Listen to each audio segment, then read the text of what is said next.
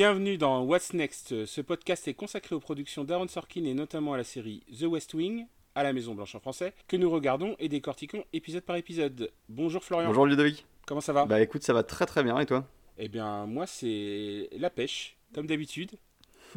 Aujourd'hui, nous allons parler de l'épisode 5 de The West Wing, euh, intitulé 5 voix de moins en français, 5 votes down en anglais.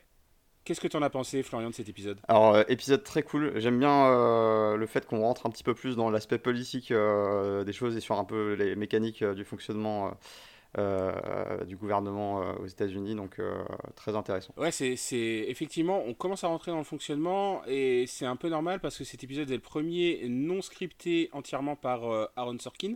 il a été scripté par deux hommes politiques qui sont devenus euh, aujourd'hui des hommes de médias. Un qui s'appelle Patrick Cadell, qui était euh, quelqu'un qui faisait des, sondages, euh, notamment pour les démocrates, mais qui est devenu par la suite un peu plus conservateur voire très conservateur, puisqu'il a travaillé avec Steve Bannon. Mmh. Euh, et le, deuxième est un peu plus, encore un peu plus intéressant, c'est euh, Laurence O'Donnell.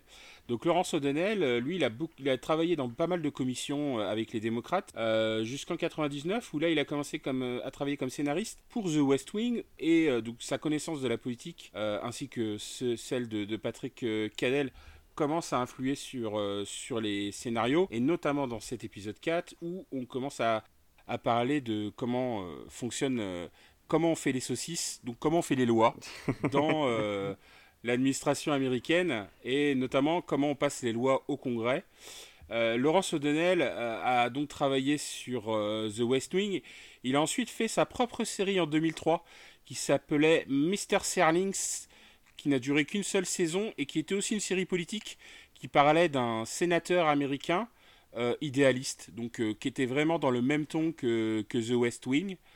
Euh, il est ensuite devenu présentateur à la télé et aujourd'hui c'est un des présentateurs phares de la chaîne d'info MSNBC dans un show qui s'appelle The Last Word with Lawrence O'Donnell et donc vous pouvez le retrouver sur la chaîne MSNBC pour ceux qui sont aux États-Unis ou qui peuvent le voir en replay.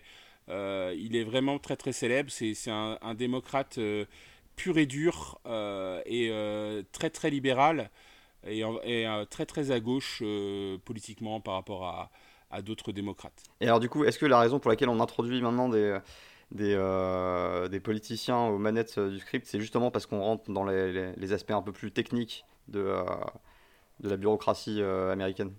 Oui, oui, il y a, beaucoup, dans les épisodes suivants, il y aura beaucoup, beaucoup d'histoires autour de la manière dont sont fabriquées les lois, dont la manière dont les, euh, les lignes de force se créent entre démocrates et républicains, et euh, de comment l'administration démocrate euh, de Jed Bartlett essaye de faire passer ces, ces lois qui sont plus libérales que ne l'espèrent les, les, républicains, et donc les républicains leur opposent beaucoup de résistance. C'est ce qu'on va voir, je pense, assez rapidement dans dans la suite. Est-ce qu'on part sur le résumé? Eh bien, c'est parti. Alors du coup, l'épisode euh, débute sur euh, un discours de Bartlett, euh, donc dans une espèce de, grande salle de gala. Bartlett, il est d'humeur plutôt joyeuse, il fait pas mal de blagues. on sent qu'il tient bien le, son, son, auditoire. Et à ce moment-là, il y a Léo qui reçoit un coup de fil et là, c'est un peu la cata parce qu'il apprend que, je sais plus qui lui apprend d'ailleurs, mais il apprend euh, qu'ils ont perdu 5 voix pour faire passer une loi très importante, donc qui est censée être votée deux jours plus tard. Et donc, c'est une loi sur le contrôle des armes. pendant ce temps-là, Bartlett, il est complètement détendu. Il annonce au public que la victoire, justement, sur le vote de cette loi est assurée. Et, donc, on a une, une, foule qui est très, très enthousiaste et un public plutôt conquis. Dans, dans, la foulée, il y a Sam et Toby qui, euh, donc à la fin du, discours, qui se, euh, qui se félicitent mutuellement euh, sur, sur le succès justement de, du discours de Bartlett, bah, qu'ils ont rédigé à deux. Alors il y a un, déséquilibre parce que Toby a rédigé, je crois, 35 pages alors que 37. 37, 37, alors que, que Sam en a écrit deux paragraphes. Mais alors Toby est plutôt furax parce que Bartlett a sauté la section D Alors, j'ai pas l'impression qu'on fait allusion à ce que au contenu de cette fameuse section D, mais bon, c'est un truc qui a l'air de plutôt le, frustrer. Non, je pense que c'est pour juste pour souligner le caractère un peu rigide de Toby. Et ça, ça, marche plutôt bien, hein, parce qu'effectivement, ça fait un peu le, le mec maniaque sur, ce, sur son travail. Euh, Josh euh, annonce à CJ donc euh, discrètement la perte des voix. donc c'est un peu la panique. On voit que CJ est pas très très contente. Et là, on est vraiment dans le dans la configuration marché parlé dont tu, que, tu avais évoqué dans les épisodes précédents. C'est-à-dire là, il quitte un peu la, zone, enfin la salle du, discours et il passe par les cuisines, par les par les couloirs. Enfin, c'est c'est vraiment toute une déambulation où il y a ces différents événements qui se, qui se produisent. C'est vraiment, vraiment l'épisode phare du marché parlé. Parce que cette scène-là, donc la scène d'intro, elle dure quand même 4 minutes. Hein. Ouais, elle est très longue. Euh, c'est un plan séquence d'ailleurs. 4 minutes, c'est un plan séquence, euh, marché parlé. Donc tu dois avoir un steadicammer qui, qui marche en arrière. Euh, et d'après les, les d'après ce que j'ai lu, à la fin de, de, ce, de ce plan séquence-là, le Steadicammer il s'écroulait parce que ça durait très longtemps, longtemps parce qu'il devait, il devait marcher à reculons. Mmh. Ah, c'est très pendant 4 minutes. Et à, toute vitesse parce que tu les vois marcher très très vite. Hein. et, d'ailleurs, généralement, le Steadicammer est toujours assisté par quelqu'un qui s'assure qu'il ne va pas se, se gaufrer dans les escaliers ou, ou, se prendre les pieds dans des câbles. Et, euh, mais effectivement, ça doit être très très physique comme, euh, comme, séquence, à, comme séquence à tourner. Euh, bah, et, et, donc les séquences de, de marché parallèle ont été plutôt mises en place, comme on l'avait vu dans l'épisode 1 par Thomas Schlammer, qui, qui lui euh, en fait, euh, utilise beaucoup ces séquences. Euh, elles ont été un peu moins utilisées dans les trois premiers épisodes parce que, comme on l'a vu, ça formait un bloc. Mm. Et là, on partait sur autre chose. et moi, ce que je remarque de toute façon dans tout l'épisode là, c'est que la caméra elle bouge tout le temps en fait. Mm. les, gens bougent tout le temps. Même quand on a une scène où les deux, enfin on en parlera plus tard, mais il y a deux personnes qui sont dans un bureau, y a, la caméra bouge alors qu'elles sont dans un bureau et elles, ne, elles ne marchent pas. Donc on, va voir que c'est un épisode, en fait, ça, parle de la, de la, façon dont il y a un problème et comment c'est comme c'est filmé comme un film d'action mais qu'avec des paroles pratiquement euh, souvent pendant tout l'épisode. Ah, c'est vrai qu'ils tiennent pas en place. Ils sont rejoints par Bartlett qui assume complètement son côté improvisation et qui est plutôt fier euh, de ça et euh, on glisse au passage qu'il souffre d'un mal de dos assez assez prononcé. Donc à la fin. C'est un setup pour. Euh, c'est un setup pour une scène très marrante pour plus tard. Exactement. On, place les on place les pions. C'est un peu les lunettes de l'épisode euh, précédent, euh, mais avec un avec une issue totalement différente. S'ensuit une réunion de crise. donc ils sont tous réunis autour d'un de, plats emportés. Donc ils mangent asiatique, thaï je crois, pour peu d'importance que ça. Alors, alors, encore une fois, je, je, je souligne l'inventivité du résumé que Florian écrit à chaque fois. Et là, c'est marqué réunion de crise des livres. donc on est en, on était en, en 99, donc je pense pas que des voilà. existaient, mais. C'était plus pour, pour rappeler l'atmosphère. et, euh, et, donc, euh, en fait, donc c'est euh, réunion de crise autour de, de la perte des fameuses 5, voix. Et donc, ils énumèrent un peu la liste. et donc, c'est là qu'on introduit les, les, personnages des, des congressmen qui, qui, ont fait défaut pour le, le, vote de cette loi. On parle aussi de la déclaration des patrimoines qui semble être un, un élément euh, récurrent euh, aux États-Unis où euh, les membres du, du, staff de la Maison Blanche doivent déclarer publiquement le, leur patrimoine justement un peu plus loin, tu faisais référence à la saucisse tout à l'heure, comment on fait les saucisses, comment on fait les, les lois. À ce moment-là, il y a une petite plaisanterie qui est, qui est assez drôle sur, sur les lois. C'est un peu comme les saucisses, on aime bien ça, mais on n'aime pas trop voir comment c'est fabriqué. Toby se fait pas mal charrier sur son patrimoine. je me rappelle plus exactement sur quel détail, mais Bon, c'est euh, le, sujet des patrimoines, de, de, manière générale, là, ça a l'air d'être plutôt une ambiance, euh, enfin un sujet de plaisanterie euh, qu'autre chose. Oui, parce que ce sont pas des démocrates super riches de toute manière. Voilà. Mais bon, l'enfer est dans les détails quand même. On, le verra plus Exactement. et donc sur, la fameuse liste des, défecteurs, on, évoque un des, des, personnages qui est, je crois, Tillinger. Tillinghouse. Tillinghouse, ouais qui, euh, donc, qui est un peu le plus délicat à approcher pour, euh, pour le convaincre de, de faire changer son, euh, son vote. Il faut, il, faut savoir que c'est une loi sur les armes. Donc on mm. ne dit pas que Tillinghast est texan, mais on, l'a vu dans l'épisode précédent, le vice-président il est texan aussi. Mm. Donc on, va savoir en fait un peu plus tard que Tillinghast est texan sans dire qu'il est texan, uniquement parce qu'il a un accent très fort ah, texan. Mais c'était l'accent texan. Hein. Euh, et voilà, et, mais du coup, le, pourquoi on, dit que Howns doit intervenir? Parce que Howns étant texan et démocrate, euh, on, veut, on veut convaincre un démocrate texan euh, de voter pour une, de, pour une loi qui va contre le second amendement. Et le second amendement pour le Texas, c'est un peu une religion. Hein. très important. Exactement. Et, donc, oui, le, le, fait de, de, devoir passer éventuellement par, par Owens pour réussir à convaincre Tinghouse, c'est quelque chose qui, euh, qui enchante pas spécialement euh, Léo. Euh. Bah, c'est un peu une, un effet miroir de, de l'épisode 2, je pense, où on demandait déjà au vice-président d'intervenir pour une autre loi. Et, et, on se rappelle que, que Léo et le vice-président se sont disputés. Ah, c'était bien écharpé. À cause de cette à cause de cette demande d'intervention. Donc on reste sur cet euh, antagonisme entre les deux personnages. Hum. Et euh, suite à cette, euh, à cette réunion, on assiste à Léo qui rentre chez lui et, et, là donc il, rencontre sa femme qui dit bah, c'est à cette heure-là que tu rentres. Le, le, truc un peu classique et sauf que bah, elle lui a offert une montre pourquoi elle lui a offert une montre? Bah, parce que c'est leur anniversaire de, mariage et ça Léo l'avait complètement oublié donc c'est ça passe ça passe pas spécialement bien. C'est là qu'on découvre la, problématique de d'être un homme politique et d'avoir une vie sociale, euh, notamment quand on est euh, chef de cabinet pour le président, donc un des plus hauts postes euh, qu'on peut avoir au monde.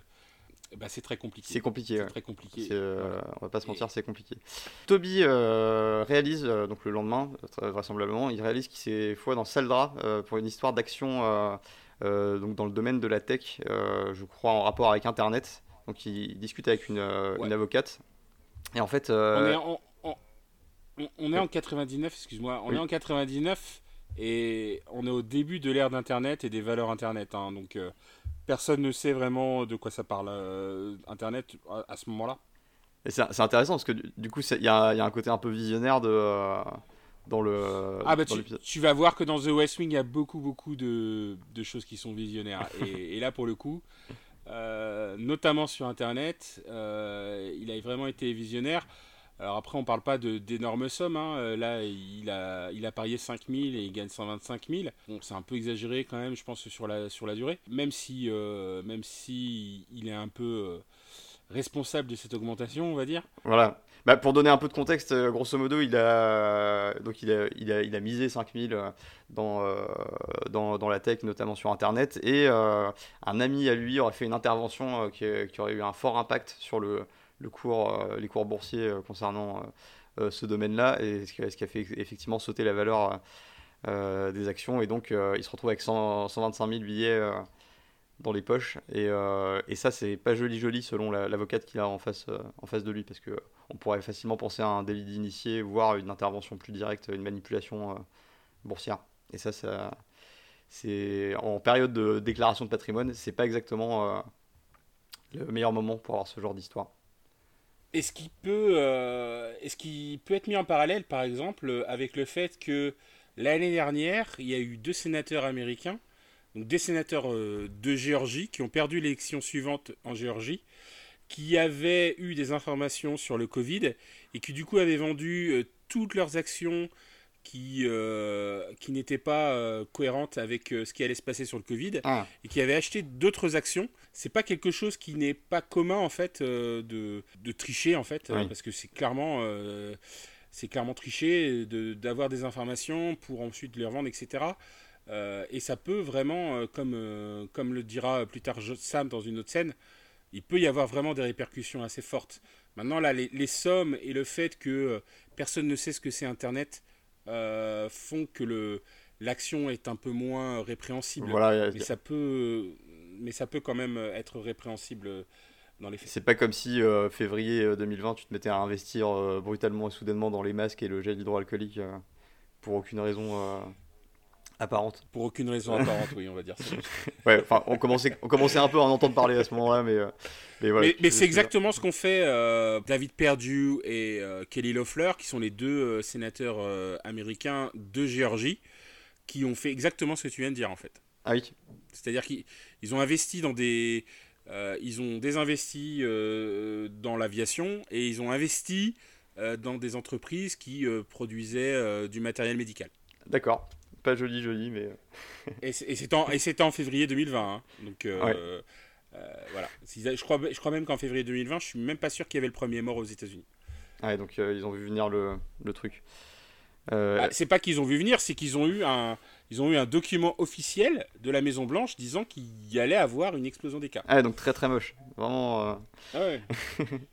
et, euh... et, oui, et je crois bien que dans un état, je sais plus euh, lequel exactement, il y a euh, un type qui s'était amusé à acheter tous les stocks de l'état de, de, gel hydroalcoolique pour les revendre à prix d'or. Et en fait, je, je crois qu'il s'est fait saisir et, et qu'il a payé une sacrée amende à cause de ça.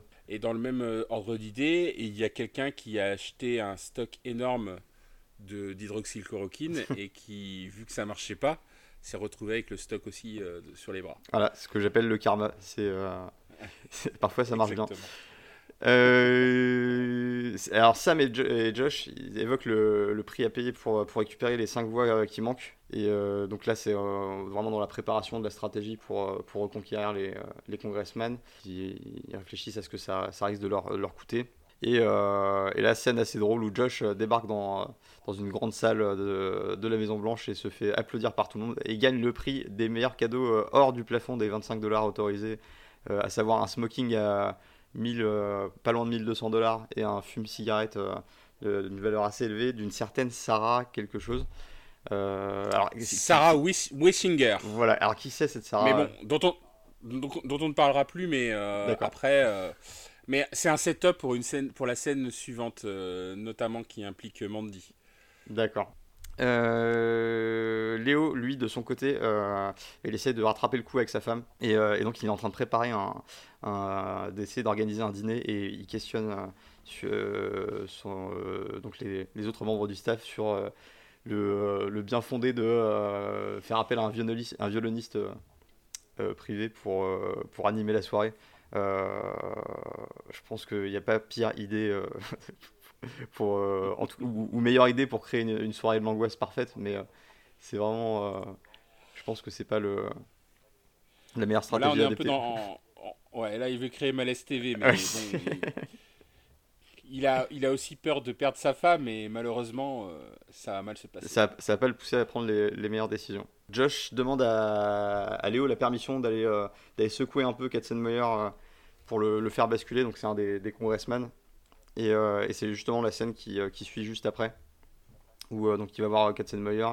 Et d'abord, il, il, commence à attaquer un peu sur le terrain de oui, mais franchement, est-ce que vous avez besoin de, toutes ces armes? Est-ce que, est-ce que dans, dans, ton état, les gens chassent les, perdrix avec des usines ou, des, des, choses comme ça? Donc il, vraiment, il attaque d'abord sur le, le, bien fondé de, de la décision de refuser cette loi. Et puis ensuite, euh, il bascule sur une autre stratégie euh, quand il voit que ça, ça marche moyen. Et là, il, le menace carrément de, euh, de, mettre, de, mettre fin à sa carrière de façon assez brutale. J'aime bien le, la phrase sur laquelle Josh part, c'est que le président ne tient pas de rancune, mais parce qu'il me paye pour le, pour le faire à sa place. Je trouvais ça assez intéressant. Je pense qu'il faut un peu expliquer la manière dont fonctionne justement le vote d'une loi aux États-Unis et le rôle des, des congressmen et pourquoi il peut mettre la pression sur, sur, les, sur les congressmen parce que, et, et congresswomen euh, parce que en fait donc il y a deux assemblées aux États-Unis donc il y a le, le, Sénat et, euh, et, et, le Congrès une, ces deux assemblées réunissent 535 euh, personnes 100 sénateurs et 435 congressmen. Et alors que les sénateurs sont élus euh, tous les 6 ans, euh, sont renouvelés tous les 6 ans, et 33% de, de l'Assemblée, donc 33 euh, chaque, chaque, tous les 2 ans, sénateurs sont, sont renouvelés, mhm. les congressmen, eux, doivent être élus tous les 2 ans. Donc il y a des cycles d'élection tous les 2 ans. C'est très court. Hein. Et, et, et, en plus de ça, il n'y a pas de loi comme en France de de financement euh, de, des partis politiques par l'État. De mmh. fait, euh, les congressmen sont parfois très fragiles s'ils ont été élus difficilement dans, dans, leur, dans leur circonscription. Mmh. Et, du coup, ils sont constamment obligés de lever de l'argent pour continuer à faire de la pub, payer leur staff, faire, enfin faire ce qu'il faut pour se faire élire au cycle suivant. En fait. Ah, c'est vraiment pas une position confortable. C'est pas une position confortable. Et là, par exemple, il y a deux menaces qui, qui le qu'il y a dans, son, dans cette séquence, c'est que, un, lui dit, euh, si euh, je vote pour cette loi contre les armes, la NRA va me mettre un candidat républicain très très fort en le finançant euh, à fond mmh. pour qu'il y ait un candidat républicain de la NRA qui soit élu. Mmh. mais s'il il vote... s'il vote contre la loi qui restreint l'utilisation des armes, dans ce cas-là, c'est Josh qui va lui mettre euh, un candidat aux primaires qui sera soutenu par le président. Donc c'est vraiment une scène, c'est vraiment une scène qui est politiquement très violente. C'est en gros, c'est un congressman qui. Il est entre le marteau et l'enclume. Exactement. Et il n'a pas vraiment le choix.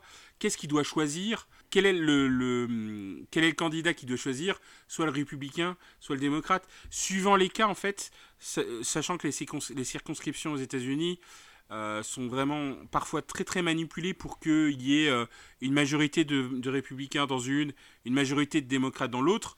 Le danger peut venir d'une primaire, puisque ça vient de son propre camp, parce que de toute façon, si tu sors de la primaire dans pas mal de circonscriptions, tu es forcément élu parce qu'il y a beaucoup de démocrates dans ta circonscription. Mmh. Ou alors, euh, bah, le pire, c'est effectivement d'être dans, un, dans une circonscription serrée, où tu es à 50-50 et euh, chaque décision que tu vas prendre va, euh, va, induire le résultat de la prochaine élection. Mais alors, qu'est-ce qui le fait basculer là dans cette euh, scène-là? Pourquoi il va choisir plutôt le camp de Bartlett plutôt que de céder à la pression de la NRA bah, Typiquement, je pense qu'il est dans une, dans une circonscription très démocrate et que le seul danger pour lui, c'est de ne pas être reconduit par les démocrates. Ah, de perdre sa crédibilité.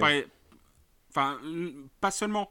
C'est-à-dire qu'à chaque élection, il y a des primaires. Euh, donc euh, chaque démocrate, enfin tous les démocrates qui veulent se présenter, ne se présentent pas directement à l'élection. Ah. Sauf, en cas, de spéciale élection, mais peut-être qu'on en parlera plus tard. Mais dans l'élection qui se déroule tous les deux ans, avant, euh, il y a toujours un, démocrate et un républicain. Parfois, il y a des, des, euh, des, partis un peu plus petits, mais ils sont tellement petits qu'ils influent très très peu sur l'élection. Mais globalement, à chaque élection, il y a un démocrate et un républicain. Et chaque démocrate et républicain est d'abord choisi dans une primaire où tu es en face de plusieurs démocrates. Hum. Donc euh, là, ce qu'il ce qui dit dans la scène, Josh, c'est que le président a été élu dans cette circonscription avec 59% des voix de démocrates. Donc, euh, donc euh, si, si le président décide de soutenir quelqu'un d'autre, il n'a aucune chance à la primaire. il n'a aucune chance à la primaire. Donc euh, je pense qu'il est dans une, circonscription, 59% c'est assez important pour dire que c'est une circonscription très démocrate. Mhm. Donc je pense qu'il n'a pas le choix que, effectivement, de céder à la menace de Josh. Mais là, on voit que, bien que ça soit une série avec des démocrates qui ont l'air d'être bienveillants, ils feront à peu près tout ce qu'il faut pour faire passer des lois qui, les intéressent. Ah oui, là, c'est des méthodes de mafieux. Euh, exactement, ce qui n'est pas, ce qui est pas différent de, de ce qu'on peut voir euh, dans, dans, la politique française ou, américaine d'aujourd'hui. et euh, donc voilà, et après tout ça, bah, du coup, Katzenmeier, il fait, il fait pas, il fait pas trop le fier, et, et donc on peut dire que de ce côté-là, Josh a rempli sa mission. juste après, on a Sam et Toby qui évaluent un petit peu le, degré de, de, problème dans lequel s'est fourré Toby avec ses, ses actions. Euh, au passage, Sam fait un parallèle avec sa situation avec, euh, avec Laurie dans le premier et deuxième épisode, et que là, est dans Toby, c'est un peu comme s'il aidait son grand frère. Donc euh, voilà, il essaie un peu de, de mettre à niveau pour, pour se mettre d'égal à égal avec Toby, avec leurs emmerdes respectives. Il y a CJ qui passe une tête par la porte à ce moment-là, qui dit qu'elle est un peu courte en argent et qui demande si Toby pouvait lui, lui prêter 125 000 dollars. Donc euh, voilà, ils sont encore, ils sont encore taillés là-dessus. Et, euh, et c'est drôle de voir que, qu'il y a un peu de légèreté euh, envers certains sujets qui sont quand même assez sensibles parce que ça peut être quand même une, une, tâche sérieuse sur le, sur le tableau de la, du staff de la, de la Maison Blanche à ce moment-là. Et, et c'est marrant de voir que c'est pris de, de, façon plus légère les problèmes financiers de Toby que les problèmes de mœurs euh, avec, euh, avec Sam, qui du coup faisait beaucoup moins rigoler CJ dans les épisodes précédents. Ah, clairement, il y a euh, l'argent ne pose pas vraiment de problème aux États-Unis, je pense. Mm. Enfin, le, fait de posséder de l'argent, gagner de l'argent. Donc après, il y a effectivement, s'il y a un problème de délit d'initié, ce qui n'est probablement pas le cas dans ce qu'on peut voir dans l'épisode, euh, c'est effectivement punissable par la loi, mais les délits sexuels sont c'est le, premier niveau de, des problèmes aux États-Unis quoi. Ah, c'est le péché capital. Hein. Euh, sauf pour Donald Trump, Et à, part lui, tous les autres euh, n'ont pas le droit de, de, fauter. Quoi. Voilà, il y a la, il y a la dérogation Trump. $125,000. Could you stop saying that? Sure. How much trouble am I in? Well, there's two kinds of trouble here actual trouble and PR trouble. Talk about actual trouble. You're in no actual trouble. Really? Absolutely not. Good. But I'd hire a lawyer anyway. Why? Because technically you've committed a felony punishable by imprisonment and fines reaching into the millions. All right, let's move away from actual trouble for a second and let's talk about perception. Yes. Right. We've done nothing wrong. Yet, the perception of those who would choose to glance only at a snapshot would be embarrassing. Say nothing of damaging to the president. Indeed. Why are you talking like this?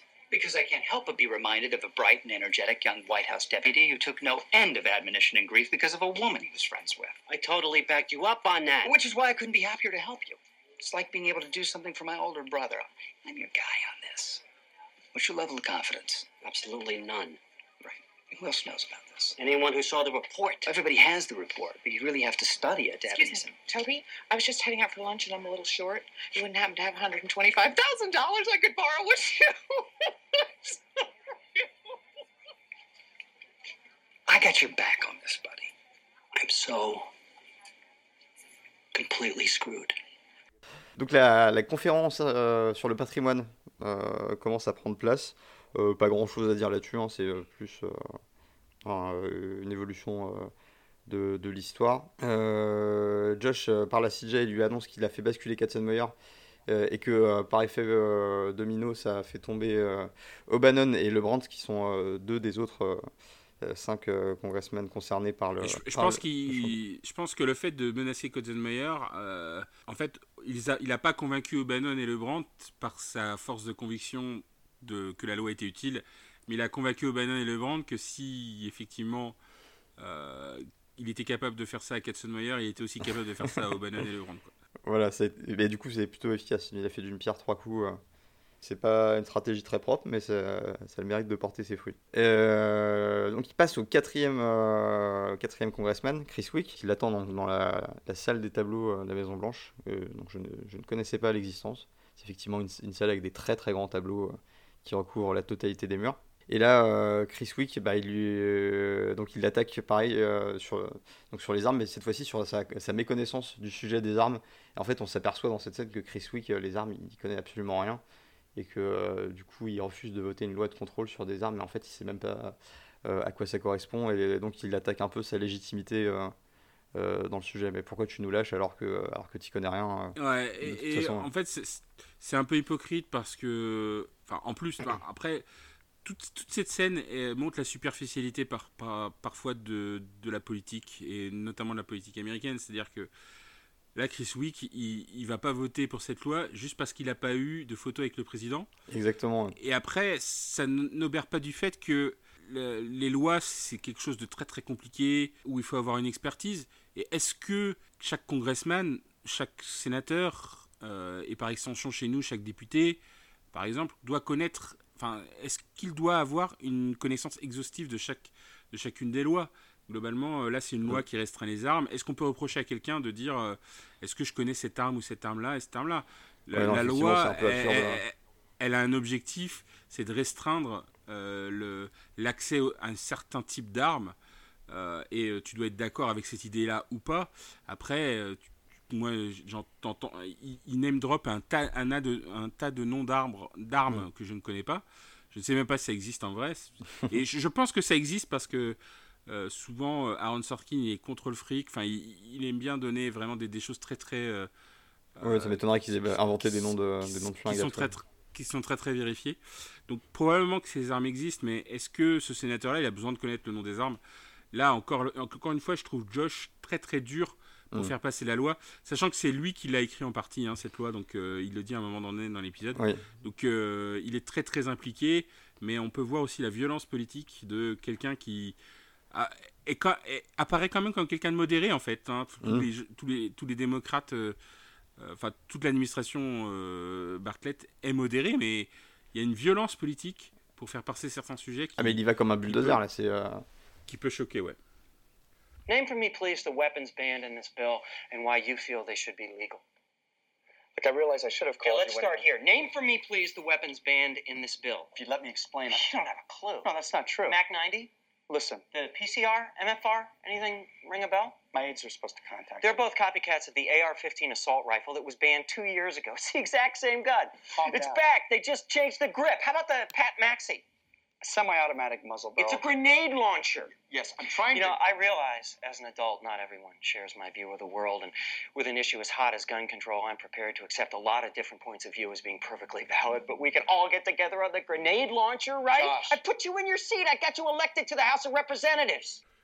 Et, euh, et donc voilà, justement, à un moment, quand il voit que, euh, que la- l'attaquer sur sa légitimité là-dessus, ça, ça fonctionne pas, il lui demande ce qu'il veut, et c'est vraiment là qu'on voit que Chris fait sa, crise d'ado et, et qu'il veut des photos avec le président, il veut, il veut jouer au golf avec lui, Man- manque, de, manque de peau. euh, Bartlett, il joue pas au golf, du coup, ça sera une partie d'échecs euh, sur laquelle Josh le prévient qu'il va se faire gentiment écraser, mais je pense qu'en fait, il s'en fout tant qu'il est qu'il a sa petite photo souvenir. Et donc, euh, donc voilà, a priori, c'est euh, plié pour, pour, euh, pour Chris Wick, parce que euh, il semble accepter.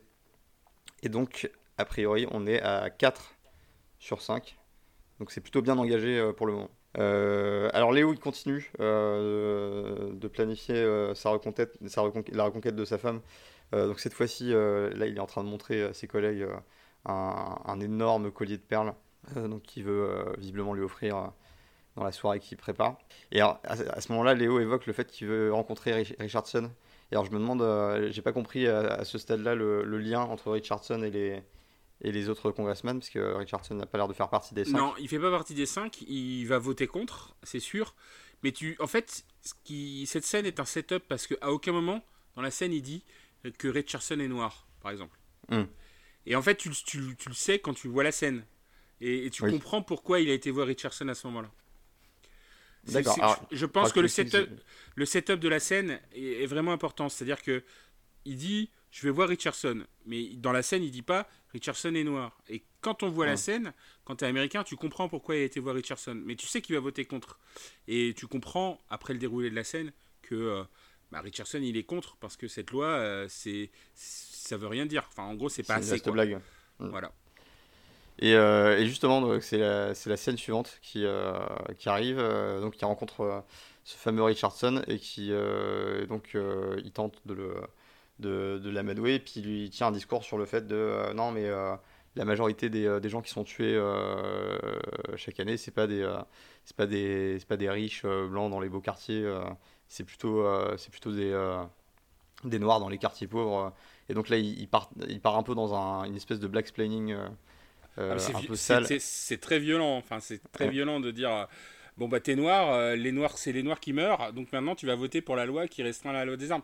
C'est un très peu, paternaliste et condescendant, c'est- Exactement. C'est presque colonialiste quoi. On dirait Ouais, c'est- en France. Et c'est euh, et, et alors le- et ça Richardson il le laisse pas du tout passer et il le il le renvoie dans les euh, enfin il rue dans les brancards tout de suite et euh, et, euh, et donc là on est vraiment sur un, un gros échec euh, avec euh, Richardson. Et, et là, je pense que je vais, je vais parler du second amendement et notamment du Mhm. second amendement et des, et des personnes noires aux États-Unis.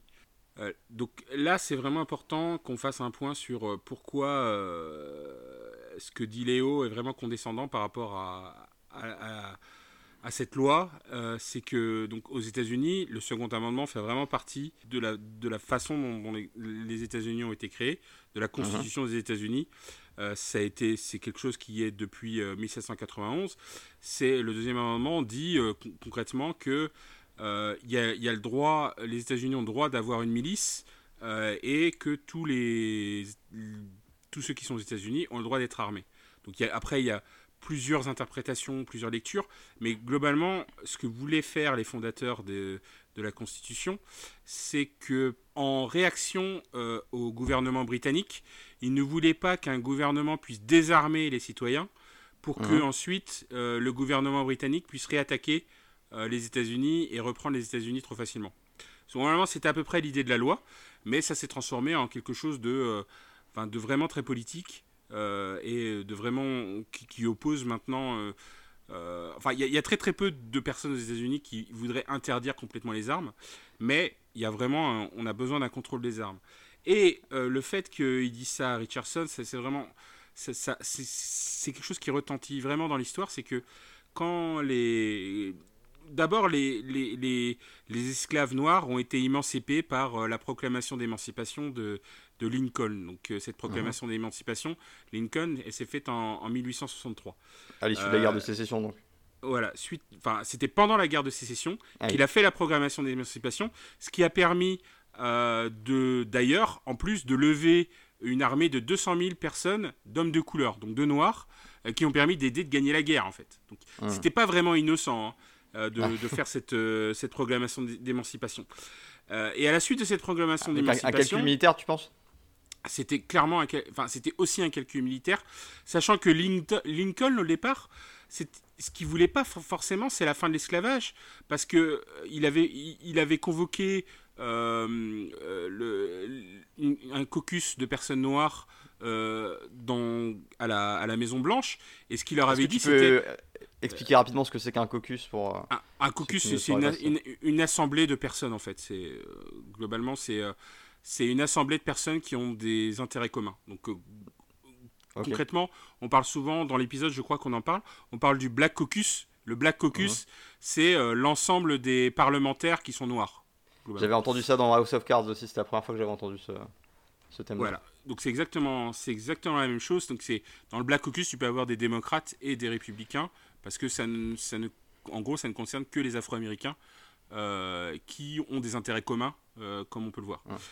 Donc si on revient à l'histoire, donc après 1960, après 1863, donc euh, le, les euh, les esclaves sont libérés, mais ne sont toujours pas citoyens des États-Unis. Donc euh, il y a un sénateur de l'Ohio qui s'appelle John Bingham qui décide, enfin qui, qui convainc le Congrès américain de, signer une de signer un amendement à, à, à la Constitution, qui est le, 14, le 14e amendement, qui permet de définir que les citoyens noirs, en tout cas tous les citoyens, euh, enfin les citoyens qui habitent aux États-Unis, toutes les personnes qui habitent aux États-Unis, sont des citoyens, dont les anciens esclaves. Et là, c'est un retournement important de la situation aux États-Unis, parce que ça veut dire que euh, les citoyens noirs pouvaient porter des armes. Avoir des armes, d'accord. Et, euh, et, cette loi, en fait, a été cassée dans l'œuf parce que, donc, du coup, le Sud, euh, évidemment, il s'était pas forcément d'accord avec, cet- avec cet amendement, mais euh, doute, il, ouais. il faut savoir que l'amendement à la Constitution doit être adopté par une majorité d'États. Donc, euh, en gros, euh, si tu as. Aujourd'hui, il y a 50 États aux États-Unis, ou 51, donc des gens vont me pardonner, mais je sais plus exactement. Mais globalement, si tu as 26 États qui passent le. qui, qui approuvent un amendement, ces amendements est, à- est ajouté à la Constitution. Donc cet amendement réussit à passer euh, cette phase-là, mais euh, malheureusement, euh, les, on va dire le, Sud, les, États du Sud, les États confédérés, sont pas vraiment d'accord et commencent à attaquer en justice. Et notamment, il y a une décision de justice qui, a empêché notamment les, Noirs de- d'être de, vrais citoyens. C'est la décision Dred versus Scott qui, euh, qui est une décision, je- alors je sais plus exactement les dates, je crois que c'est 1873, un truc comme ça, euh, qui euh, en fait est une décision où un esclave se retrouvait au service d'un, donc, enfin, était quelqu'un qui était esclave.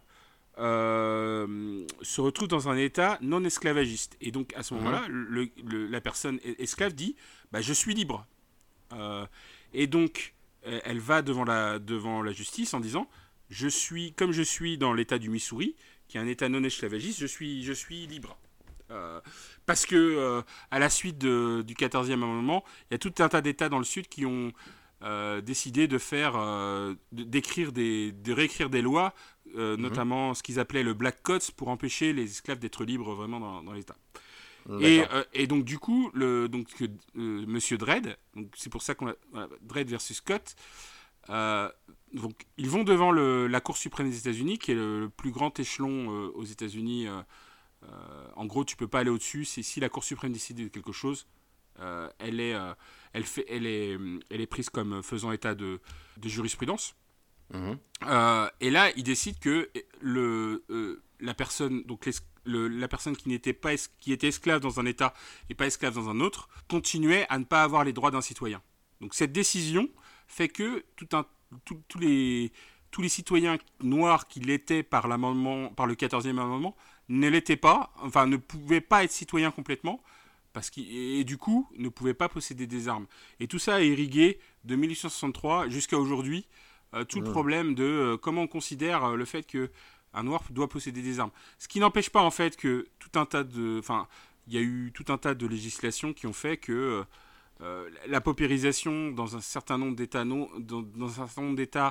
euh, et de régions euh, ont fait que euh, bah, les, Noirs euh, effectivement s'entretuent parce qu'il y a des guerres de territoire, euh, euh, etc. Mais euh, globalement, il y a une histoire en fait qui fait que la possession d'un, enfin la possession d'une arme euh, est vraiment très très centrée sur euh, le, pouvoir euh, d'une droite suprémaciste sur euh.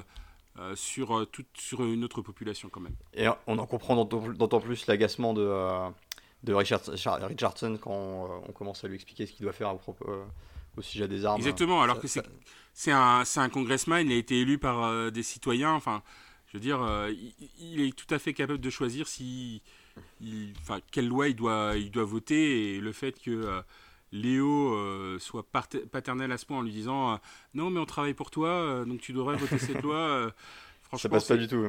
et c'est bah je, je le comprends hein, c'est très c'était très Oui. agaçant quoi et, et du coup, voilà, Léo se rend compte qu'ils vont pas trop pouvoir se passer de Heinz pour, pour faire tomber Tillinghast. Donc, ils vont devoir se rabattre sur cette de- ce dernier recours.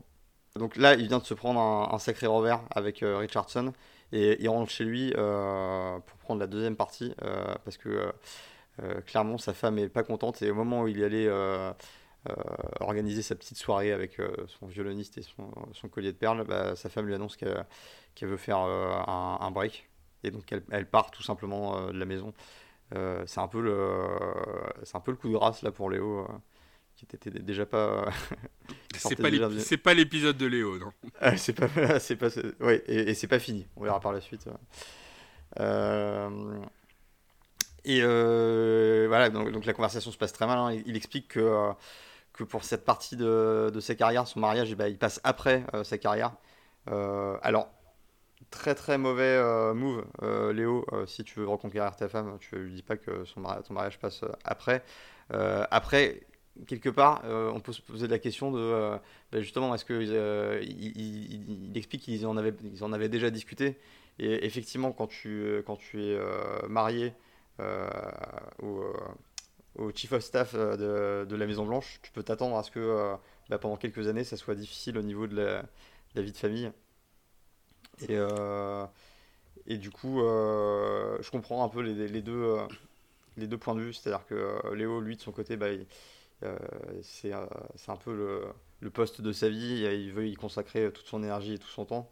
Et, euh, et sa femme, on comprend qu'elle qu'elle qu'elle- qu'elle attend de, euh, de, euh, son, de son mari que, euh, bah, de, de- lui maintenir une place euh, malgré, malgré tout ça. Et, euh, et en fait, il lui reproche de ne pas accepter. euh, de pas accepter que euh, bah, pendant ces quelques années euh, où il occupe ce poste, euh, bah, ça, ça va être euh, très second. Enfin, son mariage va être passé au, au second plan. Bah, surtout, bah, surtout quand on apprend que Léo est un ancien alcoolique, donc du coup qu'il a Voilà. vécu aussi des épreuves. Enfin, je pense que c'est l'accumulation de tout ça. Il faut, on le verra dans d'autres épisodes, mais Léo c'est un carriériste de la politique. Il n'a pensé à ça que pendant des années. Ça, ça a détruit sa santé en partie. Euh, Enfin, en gros, il- euh, en, fait, en plus du fait qu'il était alcoolique, donc euh, sa femme, elle a dû supporter quand même beaucoup de choses. Euh, Mm. et, euh, et concrètement, oui, clairement, il a le poste le plus important pendant 4 ou 8 ans s'il est réélu.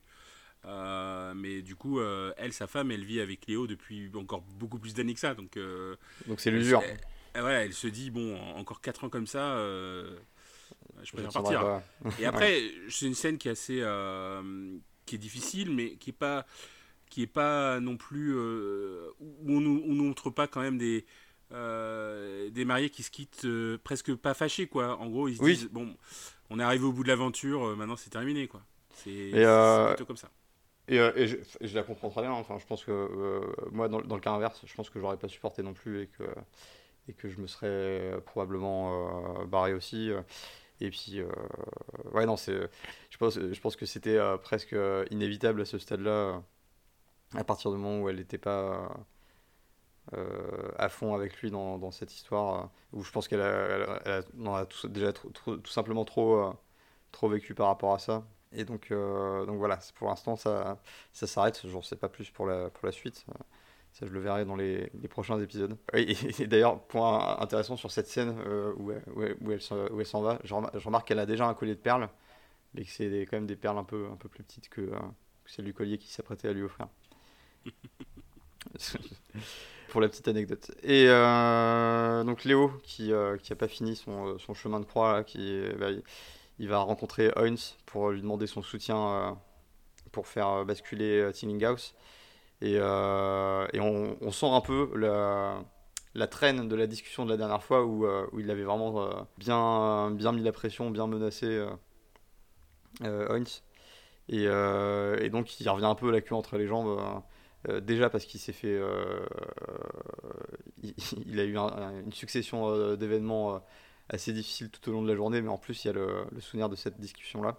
Heinz, ce qui, m'a assez surpris, il profite pas de, sa position de supériorité dans, cette, dans cette scène-là, et il montre plutôt justement de l'empathie. Il bascule tout de suite sur le ça a l'air d'aller, Léo. et donc Léo se confie sur le, la rupture d'avec sa femme. Euh, Hunt se montre vraiment euh, très sympa et, euh, et c'est là justement qu'on découvre euh, le passé euh, alcoolique de, de Léo. Et, euh, et on comprend que euh, aussi est alcoolique et, euh, et qu'il fréquente une espèce de. Alors j'allais dire un club clandestin, mais c'est pas trop l'ambiance d'un club, mais euh, de, euh, d'un groupe de parole euh, des alcooliques anonymes, euh, mais euh, euh, au sein de la maison, au sein même de la Maison Blanche, avec d'autres personnalités politiques. euh, et, euh, et d'ailleurs, Léo s'inquiète un peu de euh, ce qu'il risque de trouver des gens qui vont lui nuire euh, là-bas? Mais a priori, non, c'est que des, des amis. Euh, ça, j'attends de voir. hein. parce que, Ouais. euh, voyant un peu le, euh, le personnage de Heinz et la façon dont il a l'air de placer ses pions, euh, je suis pas sûr qu'il y ait que des, qu'il y ait que des copains dans, le- Ouais. dans les fameuses parties de cartes. J'ai euh, une remarque et une question par rapport à cette scène. C'est que Oui. je pense, ma, ma remarque, c'est euh, il faut toujours se méfier d'un homme politique, surtout quand il est empathique. Et Mhm. c'est- c'est le le le cas de. Voilà. Et, et- et- et ma question, c'est euh, sur le- les alcooliques anonymes, qui a l'air d'être quelque chose de très très, enfin, de très très commun aux États-Unis. En gros, euh, Mhm. quand on parle d'alcoolique anonyme, on sait comment ça se passe. T'as as beaucoup ça dans les séries américaines où tu vois des groupes euh, d'alcooliques anonymes, etc. Je me demande s'il y a la même chose en France, je, je- et je, je n'en sais rien, étant donné que moi-même je j'ai connu des alcooliques, mais je ne bois pas.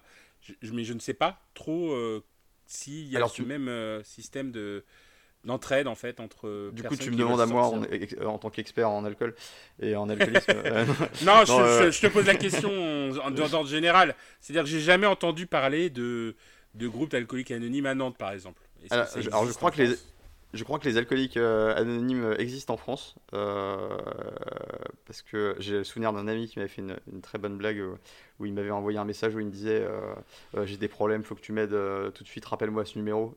Et, en fait, je suis tombé sur le numéro des alcooliques anonymes. Donc ça existe en France. D'accord. donc ça- ça- Ok, sympa une manière, euh, ouais.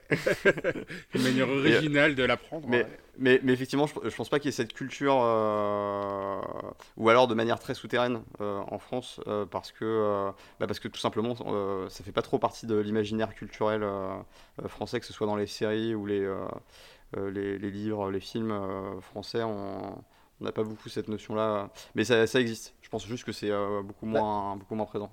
Surtout que quand tu es. Quand, quand- enfin, pour, avoir un peu vécu ça indirectement, quand tu es alcoolique en France, tu as des chemins euh, prédé- enfin, prédéterminés qui.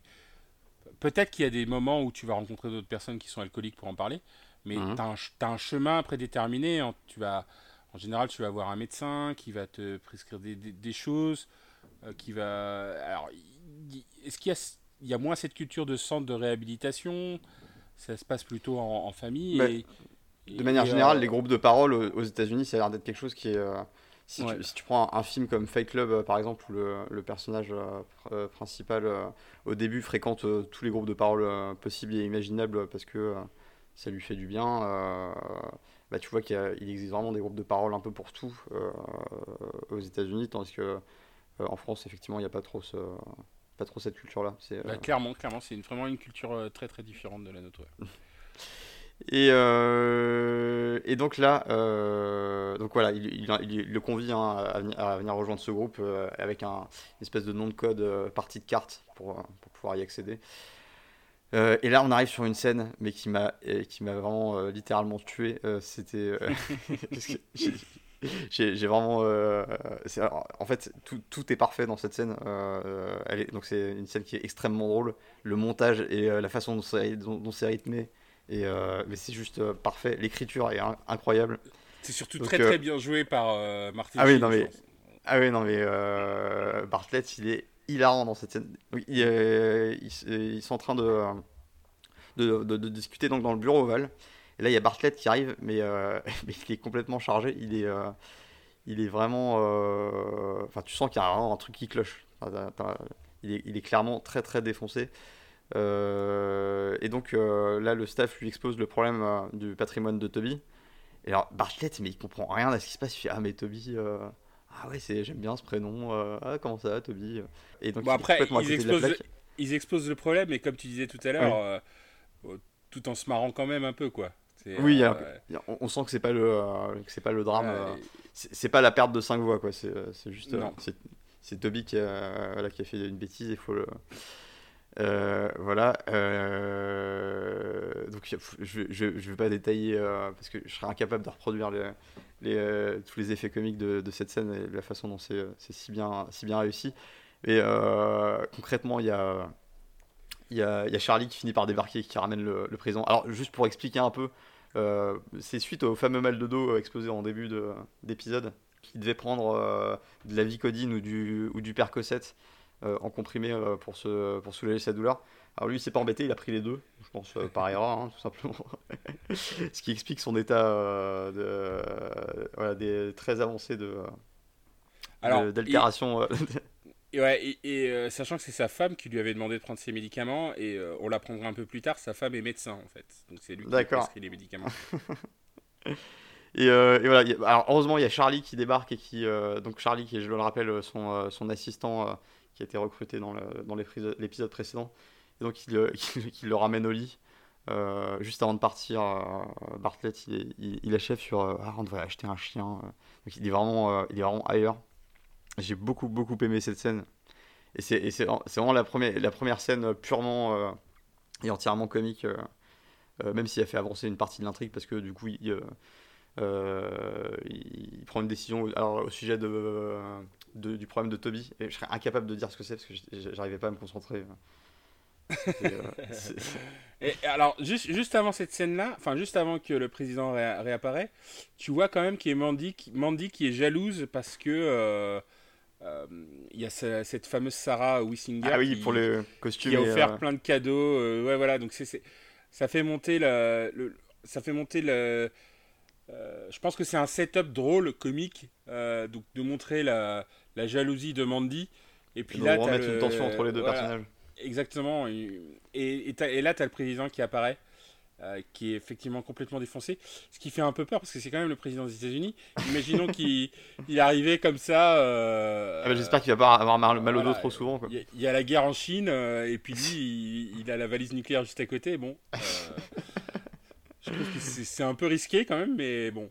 C'est fait très très adroitement quand même, et puis c'est Oui, et c'est super bien joué par. euh, ah, Martin Sheen. Ah non, il est par. Martin. Sheen et puis les autres qui bougent pas parce que c'est le président ils peuvent rien lui dire en fait Mais ils personne. ça les empêche pas de se marrer quand même. Ils, sont, euh, ils essaient de, euh, de pas le montrer. euh, ouais Parce que vaut mieux pas s'attirer la colère de Bartlett quand il est dans, cet état-là, mais euh, parce que ça, serait très imprévisible.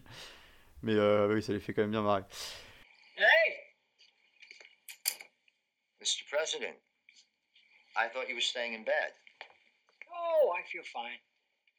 Uh, maybe you should get back to the residence. Hmm?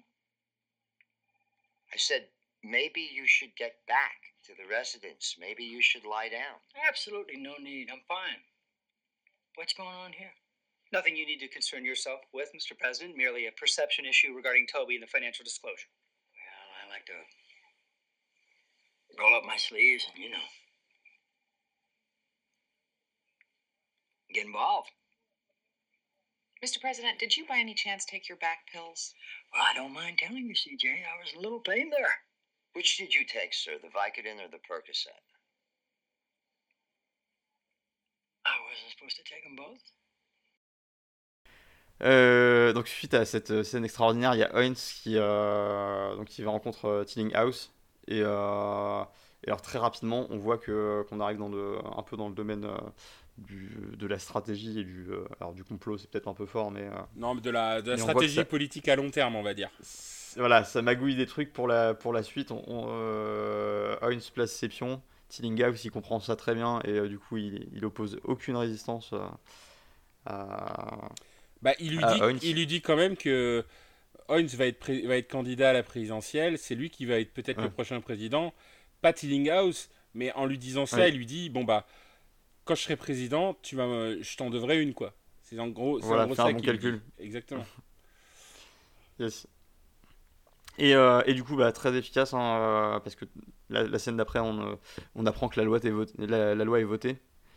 Euh, c'est Heinz qui récupère un peu les, euh, les lauriers de, de tout ça. On, euh, dans les infos, il est très crédité sur, Ouais, parce sur le succès de- du vote de cette loi. Parce qu'en gros, les, les, les quatre personnes plus Tillinghouse, enfin les quatre personnes qui ont été un peu chahutées, beaucoup chahutées par Josh, Mm, plus par Josh. Tillinghouse, en gros, quand Hans a dit, a rencontré Tillinghouse, Hans lui a dit, bon bah, parle-en aux autres que c'est moi qui, Mm. qui, qui t'ai parlé, pour que Mm. les autres disent que c'est Heinz qui a été le fer de lance de, de- du vote de cette loi, quoi.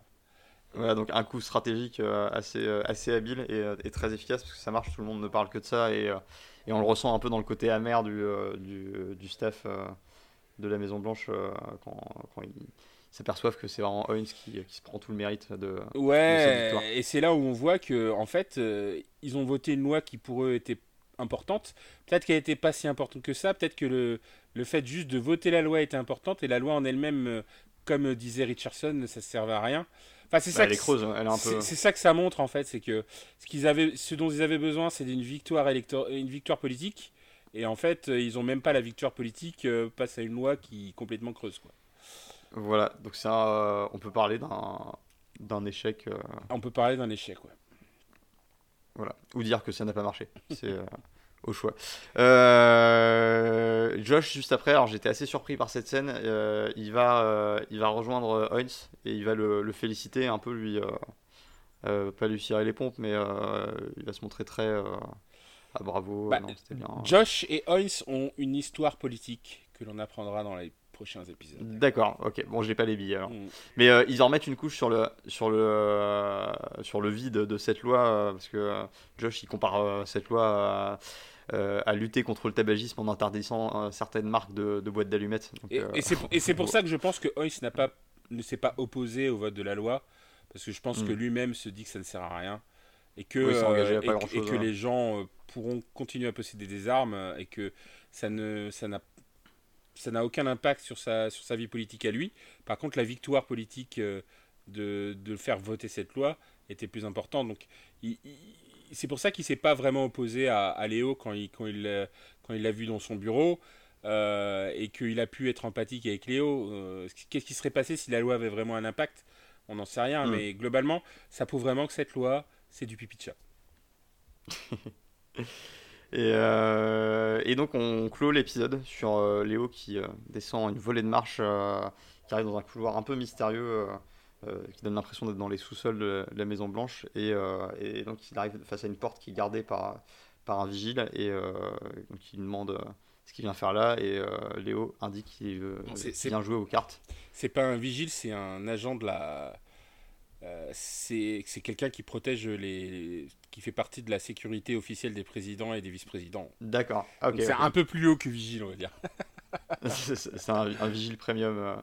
Ouais. Euh, et, et du coup, il rentre et puis on voit tout de suite derrière la porte la fameuse machine à café typique des réunions de groupe de parole ouais, c'est ça. à l'américaine. Exactement. donc voilà, et ça sent pas trop la partie de cartes.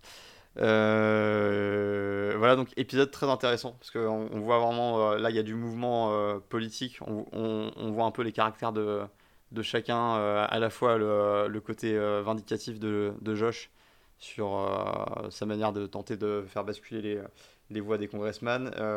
On voit les ambitions de, de Heinz qui s'affirment beaucoup plus.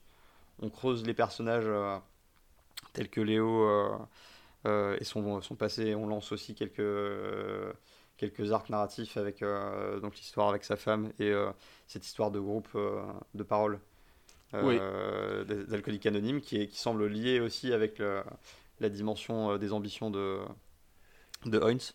Et énormément d'arcs euh, narratifs euh, dans cet épisode. C'est euh, donc comme tu l'as dit, il y a Heinz, il y a l'alcoolisme de Léo, il y a le mariage de Léo.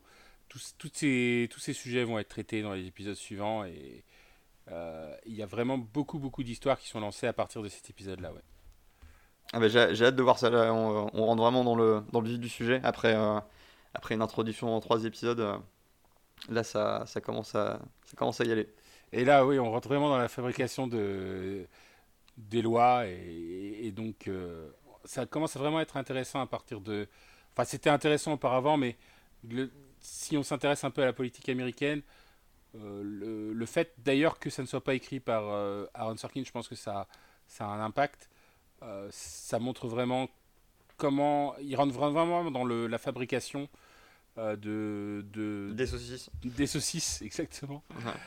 Et qui, en tout cas pour moi, ce qui me fait aimer, c'est ce qui me fait aimer The West Wing, c'est le fait qu'on ait effectivement des scénarios qui soient éclairés et des dialogues et des grands acteurs, mais aussi des histoires qui se rapprochent de la réalité et, euh, et notamment de la, de, de- de la politique américaine euh, en elle-même, Euh, même si c'est un peu euh, même si c'est pas vraiment ce qu'on connaît aujourd'hui, puisque c'est c'est vraiment la politique américaine à la tranquille, quoi, mais parce qu'il n'y a pas vraiment Mm. de- d'opposition forte, mais il y a des oppositions, il y a des combats politiques qui sont, qui sont amenés à être menés, et c'est vraiment ce qui m'intéresse moi dans, dans la série The, The West Wing.